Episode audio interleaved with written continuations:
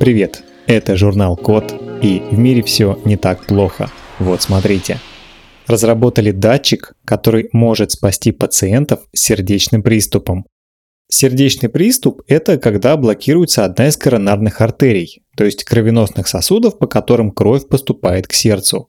Чем быстрее выявляют закупорку коронарной артерии, тем раньше удается стабилизировать состояние пациента.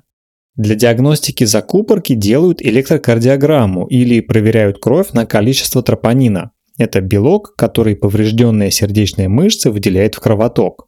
Но ЭКГ не всегда дает точный результат, а анализ крови может занимать слишком много времени.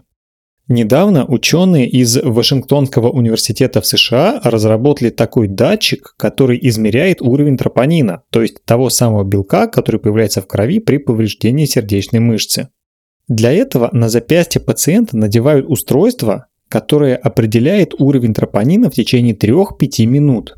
Результат получается точным и быстрым, то есть быстрее, чем это делается сейчас традиционным способом, и это экономит драгоценное для жизни пациента время. Сейчас такое устройство испытывают кардиологи и врачи скорой помощи в медицинском центре в Сиэтле. А в будущем с помощью такого устройства можно будет диагностировать сердечный приступ прямо в машине скорой помощи, не дожидаясь результатов ЭКГ или анализа крови.